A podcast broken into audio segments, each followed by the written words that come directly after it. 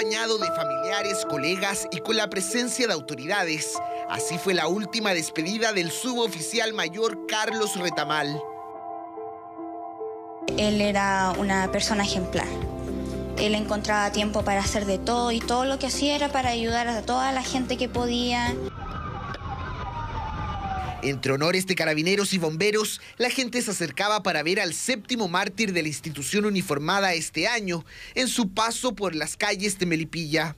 Lo que le pasó a él es algo que es inexplicable y tremendo y que nos daña como comunidad totalmente. Y me duele estar acá ahora, trato de no quebrarme, porque Carlos lo vamos a echar demasiado de menos. Vamos a echar demasiado de menos.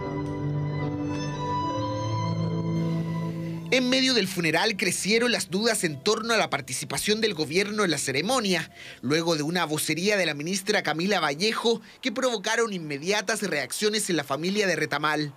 Como familia también hemos pedido que se mantengan un poco al margen.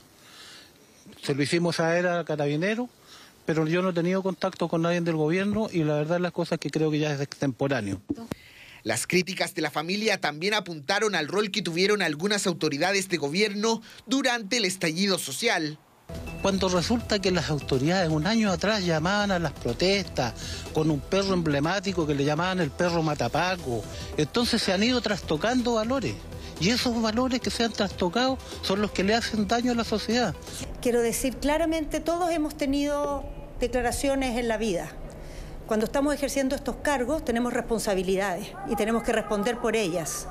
Y en el caso del gobierno del presidente Boric, no va a haber ninguna vacilación, ninguna duda respecto a nuestro rol en dar seguridad a la población.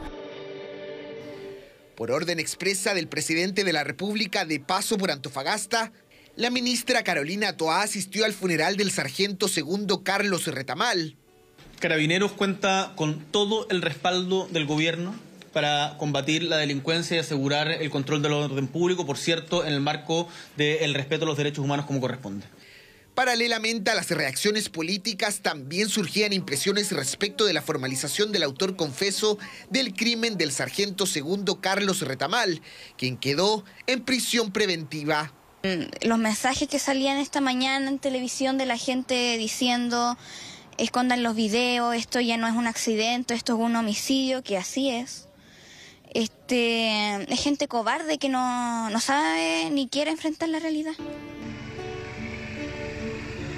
En una ceremonia más íntima, los restos del suboficial mayor de carabineros, Carlos Retamal, fueron sepultados en un mausoleo de bomberos en Melipilla, un día después de su cumpleaños.